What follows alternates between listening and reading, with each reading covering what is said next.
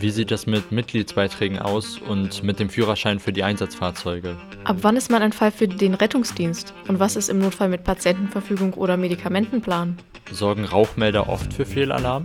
Muss ich auch bei kleineren Unfällen immer die Polizei rufen? Und was heißt es eigentlich genau, Sonder- und Wegerecht?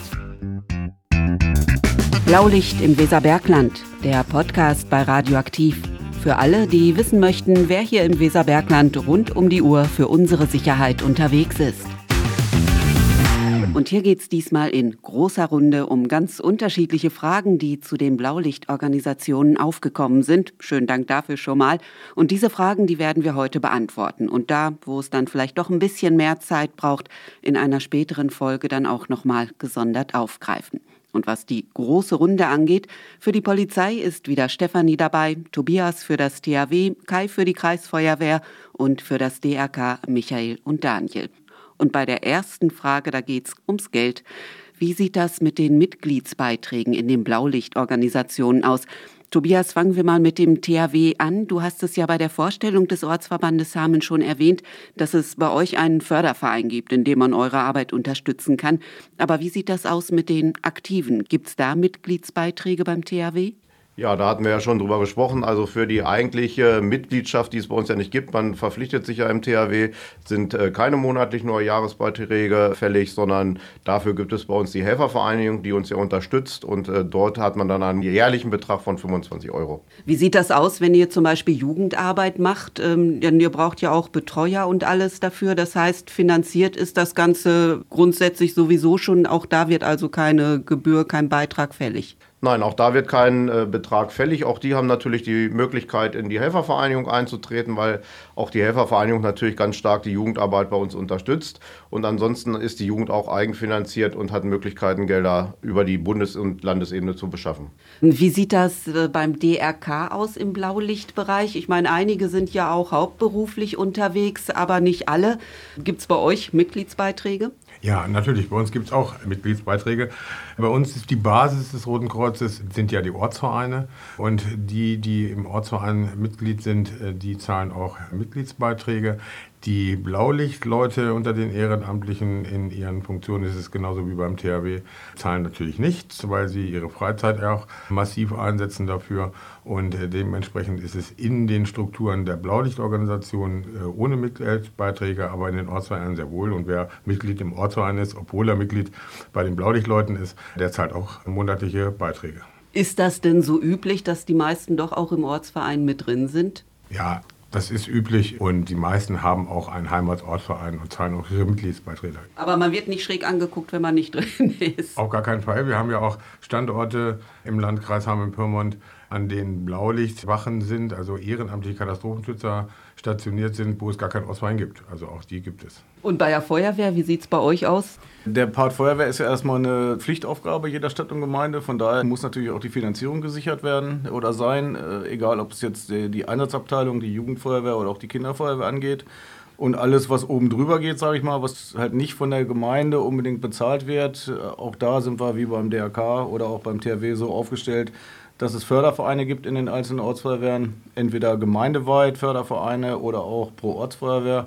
Und da werden halt, ich sag mal, besondere Wünsche erfüllt, die die Ortsfeuerwehren haben oder auch irgendwelche Festlichkeiten, Aktivitäten oder sonst was, was meist dann auch außerhalb des eigentlichen Dienstes ist. Aber grundsätzlich, wer sich engagieren möchte oder zum Beispiel in die Kinder-Jugendfeuerwehr eintreten möchte, kann das erstmal ohne eigentlich Kosten dadurch zwangsweise zu haben. Das ist so, genau.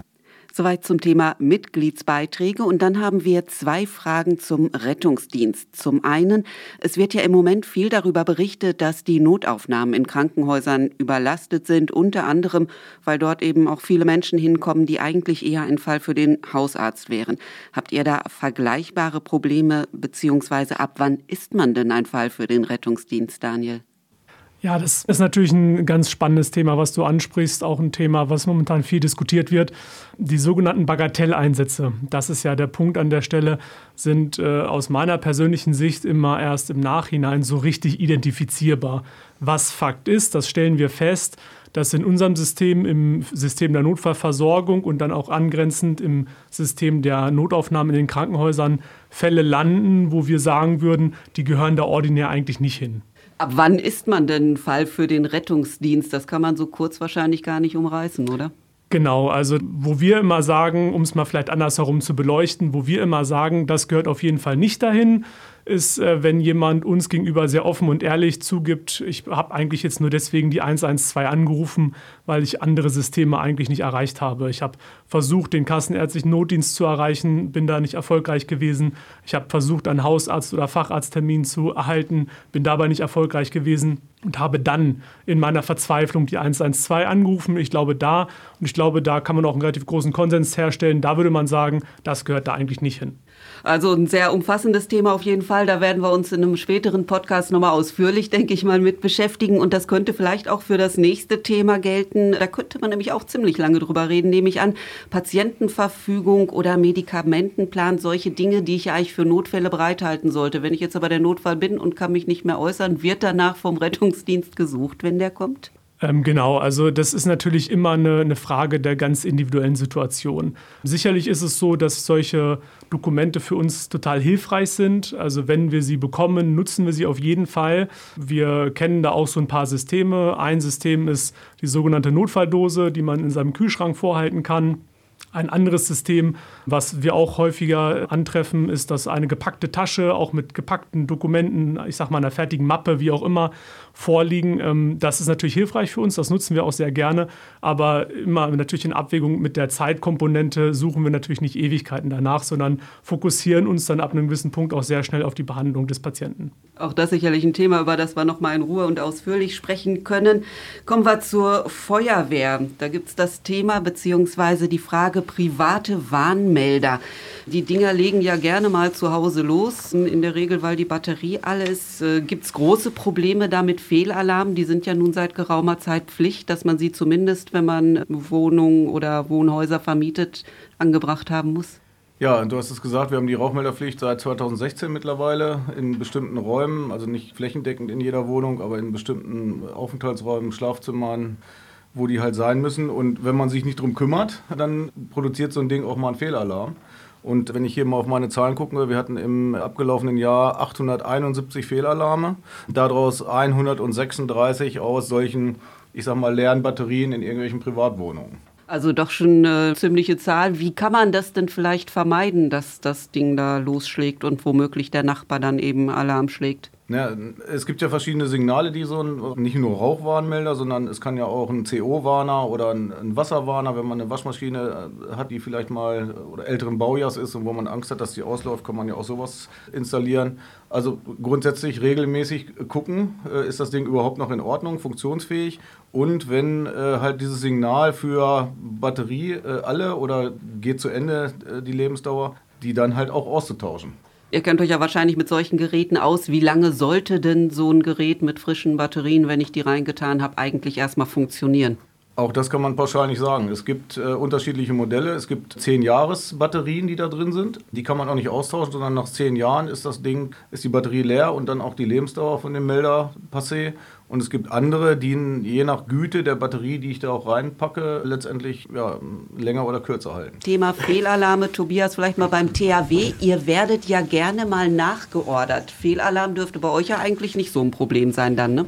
Ja, genau, das ist so weil die Feuerwehr ist ja vor Ort und meistens kommen wir ja auf Anforderung der Feuerwehr dann zum Einsatz und von daher ist dann eigentlich immer das Schadensszenario natürlich gegeben. Von daher gibt es eigentlich Fehlalarme bei uns nicht. Ihr müsst ja gerade für die technische Hilfe euch mit Gerätschaften ähnlichem einstellen.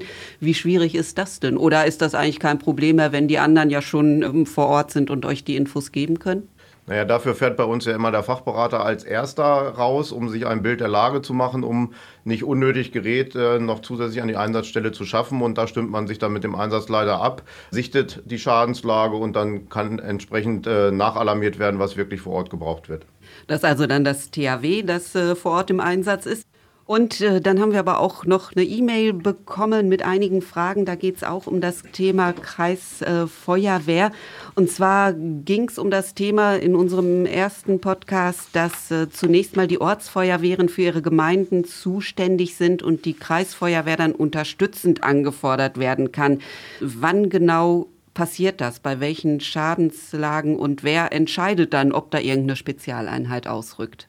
Also grundsätzlich ist es erstmal so, dass die Kommunen ihre Feuerwehren so aufzustellen haben, dass sie jede Schadenlage erstmal selber bearbeiten können. Aber wir sind halt nach Brandschutzgesetz verpflichtet als Landkreis, alles, was die Kommunen nicht selber vorhalten, halt äh, da auch zur Verfügung zu stellen. Äh, da geht es los mit Spezialfahrzeugen oder auch mit Spezialfähigkeiten.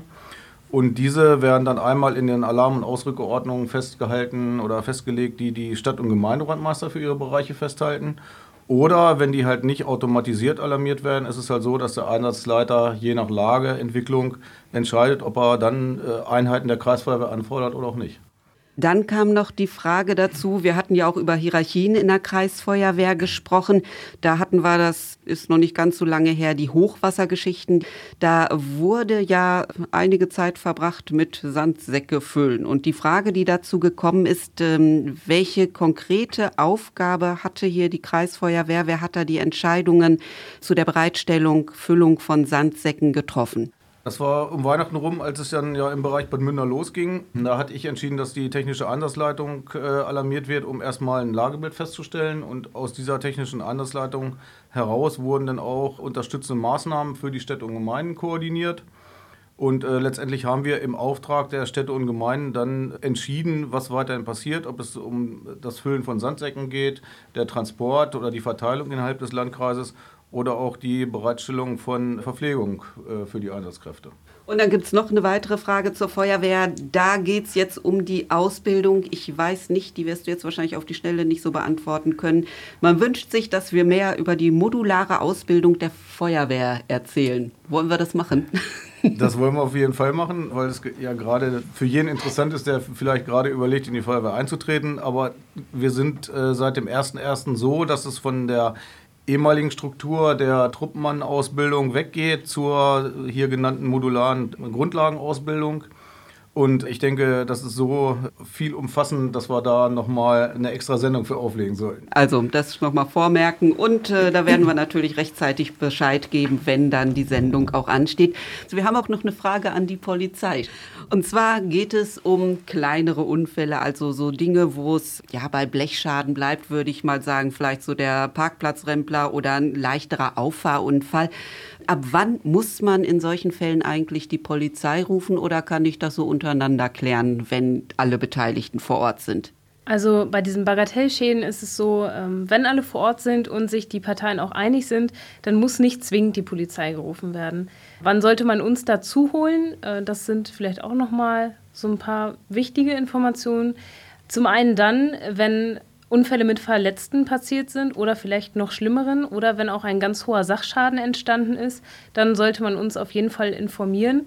Es gibt natürlich auch Momente, wo man feststellt, dass ein Unfallbeteiligter vielleicht unter Alkoholeinfluss steht. Auch dann, wenn man ähm, eine Vorahnung hat, dass hier Straftaten vorliegen könnten, sollten wir natürlich informiert werden. Oder wenn man sich vielleicht einfach nicht sicher ist, weil man allein im Auto gesessen hat, der andere ist zu zweit, da kann ja auch irgendwas gedreht werden hinterher.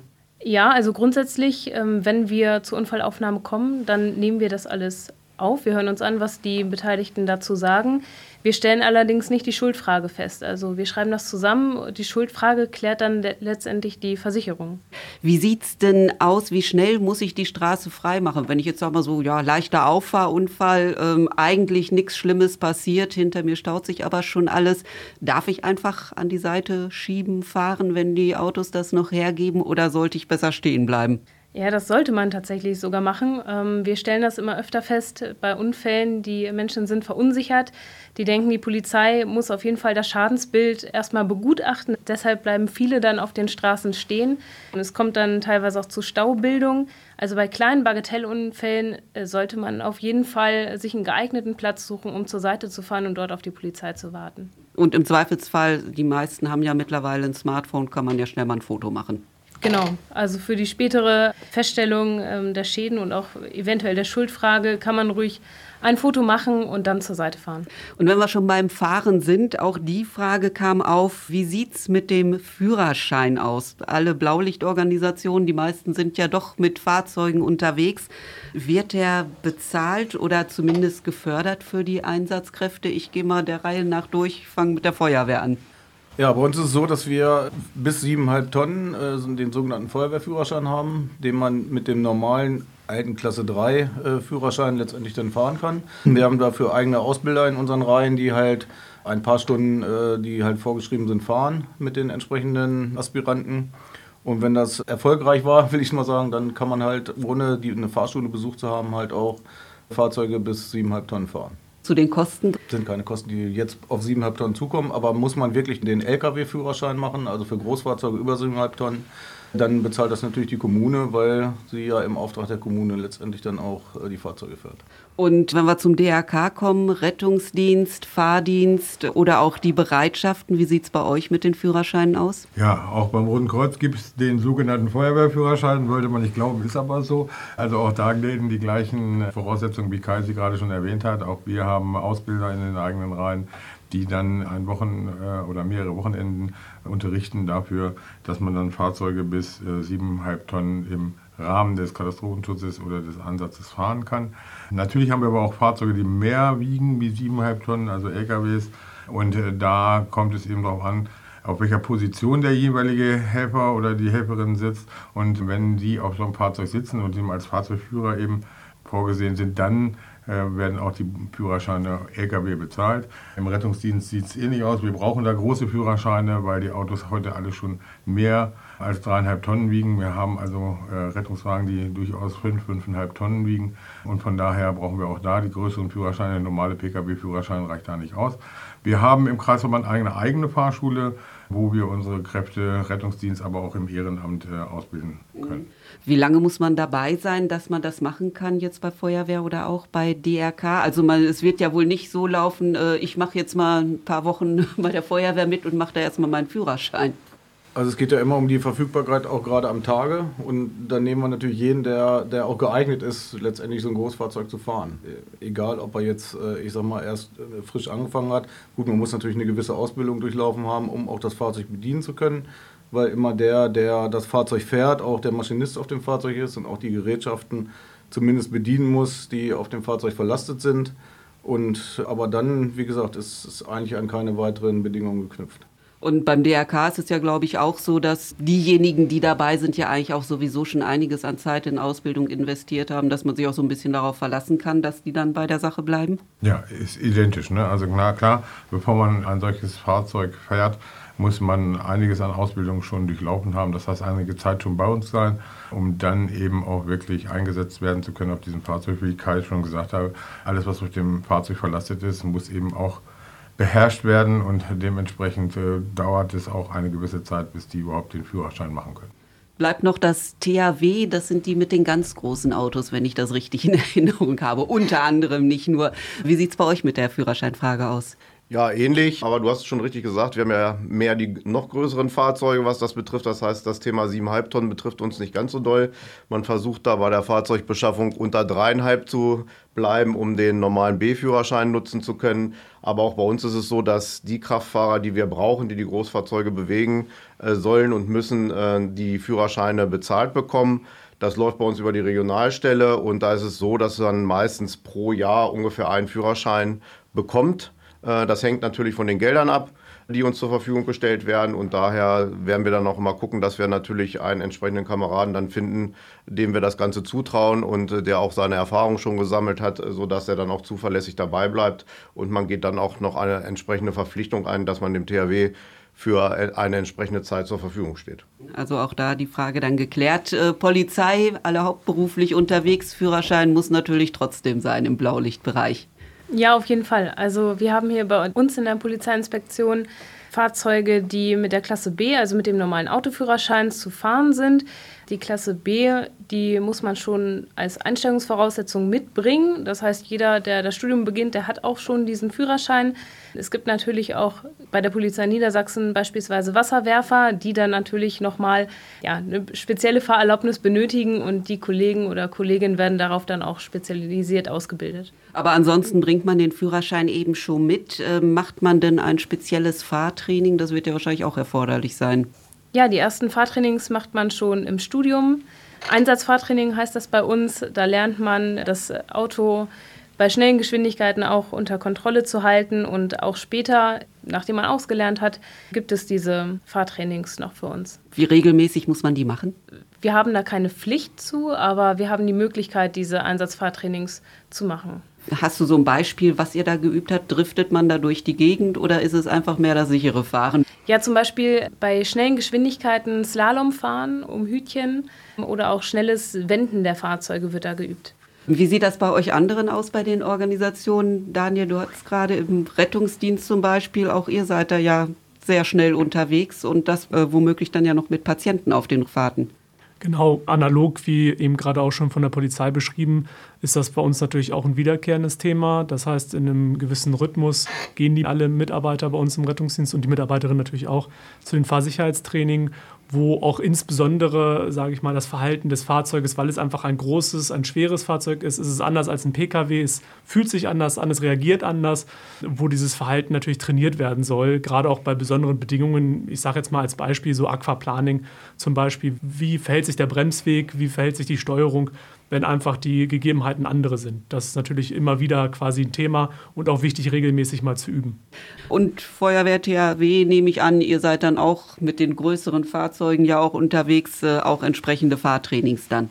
Ja, bei uns ist es so, dass wir also auch versuchen, einmal pro Jahr ein Fahrsicherheitstraining anzubieten. Leider nicht für jeden Helfer, sondern das machen wir auch auf Regionalstellenebene, sodass wir da mindestens zwei bis drei Helfer hinschicken können mit einem Großfahrzeug meistens, aber auch mal mit einem Kleinfahrzeug, weil auch die Jugendgruppe muss immer sicher von A nach B gebracht werden können, sodass wir da versuchen, regelmäßige Sicherheitstrainings anzubieten. Ja, bei der Feuerwehr ist es ein bisschen paradox, weil wir haben keine Pflicht bei den Großfahrzeugen, sondern eine Pflicht bei privaten Fahrzeugen der Stadt- und Gemeindebrandmeister, die auf ihren Privatfahrzeugen Blaulicht nutzen dürfen. Ja, und die sind halt äh, verpflichtet, alle drei Jahre an einem Fahrsicherheitstraining teilzunehmen, das auch nachzuweisen, weil sonst verlieren sie die Zulassung als Kommandowagen für ihr Fahrzeug. Und also, wobei wir wir sind ja im Blaulicht-Podcast, beim Blaulicht und der Sirene wären bei den sogenannten Sonderrechten. Der Normalsterbliche sagt entweder es macht da Tütata oder es blinkt oder alles beides. Das ist laienhaft zusammengefasst. Wonach wird da entschieden, wann man was macht oder wie ist das einzusortieren? Ja, also wir müssen da unterscheiden zwischen Sonderrechten und Wegerechten. Bei den Sonderrechten ist es so, dass das bedeutet, dass ein Abweichen von der Straßenverkehrsordnung grundsätzlich zulässig ist. Also beispielsweise verkehrt herum in eine Einbahnstraße fahren. Dazu braucht man aber nicht zwingend ähm, Blaulicht oder Sirene. Und bei den Wegerechten ist es so, dass hier Blaulicht und Horn zusammen genutzt wird. Und das darf nur in den Fällen sein, wo höchste Eile geboten ist, zum Beispiel um Menschenleben zu retten oder schwere Schäden abzuwenden, zum Beispiel wenn es brennt. Und da haben natürlich alle anderen Verkehrsteilnehmer die Pflicht, sofort freie Bahn zu schaffen. Und das ist auch der Grund, wieso wir manchmal alle nachts um drei mit Blaulicht und Sirene durch die Stadt fahren, ähm, auch wenn vielleicht nicht viel auf den Straßen los ist, aber das sichert uns rechtlich dann auch ab. Also eins von beiden alleine würde da nicht reichen, dass man nur das Blaulicht hat? Zum Beispiel? Also wenn man nur das Blaulicht hat, das kann man natürlich auch einsetzen. Das bedeutet aber nicht zwingend, dass alle freie Bahn äh, machen müssen. Das Blaulicht allein kann man zum Beispiel einsetzen, wenn man an Unfallstellen oder Einsatzstellen warnt oder zum Beispiel auch, wenn man in einem Verband fährt mit mehreren Fahrzeugen. Und äh, wer bestimmt, wann was genutzt wird? Bei der Polizei ist es so, dass die Streifenwagenbesatzung das ja, festlegt, ob mit Sonder- und Wegerechten gefahren wird oder nicht. Und bei allen anderen, wenn ihr alarmiert werdet, wer entscheidet dann, ich darf jetzt anmachen oder nicht? Also bei der Feuerwehr ist es so, dass ja die Leitstelle grundsätzlich mit dem Meldenden gesprochen hat und auch die Lage entsprechend dann einschätzen kann und danach die Priorität festlegt, in der wir letztendlich den Einsatzort anfahren. Also entweder unter Einsatzbedingungen, also ich sage mal ganz normal, oder halt unter Alarmbedingungen dann auch schon mit einer etwas äh, erhöhten Geschwindigkeit die Feuerwehrhäuser anfahren und dann mit Sonder- und Wegerechten halt auch die Einsatzorte. Und unabhängig davon kann aber auch jeder Fahrzeugführer entsprechend den Verkehrsbedingungen letztendlich auch nochmal entscheiden, wenn die Leitstelle jetzt nur Einsatzpriorität alarmiert hat, auch mit Alarm weiterzufahren. Und ich nehme mal an, Rettungsdienst, ihr habt es immer eilig, oder? Ja, nicht immer, aber auch bei uns ist es ähnlich, genau wie bei der Feuerwehr. Auch die Leitstelle hat das Lagebild und alarmiert die Kräfte so, ob sie mit Alarm oder nicht. Sollte sich anhand von irgendwelchen Ereignissen eine andere Situation ergeben, können sich die Fahrzeuge eben oder die Fahrzeugbesatzung selbst entscheiden. Und die DRK-Fahrzeuge zum Beispiel auch, die sieht man ja immer mal wieder mit Blaulicht auf den Autobahnen, also auch auf längeren Strecken. Da wurden jetzt beim Hochwasser um den Jahreswechsel aber sogar Sandsäcke mit Blaulicht transportiert. Ja, das sind die sogenannten Kolonnenfahrten, die Steffi gerade eben auch schon angesprochen hatte. Damit kennzeichnen wir eine zusammenhängende Fahrzeuganzahl, also eine Kolonne. Und diese Kolonne ist eben als ein Fahrzeug zu sehen und nach außen wird das gekennzeichnet durch die blaue Kennleuchte auf dem Dach oder die blauen Kennleuchten auf dem Dach. Äh, das nutzen wir, um zum Beispiel bei größeren Ereignissen von A nach B zu verlegen.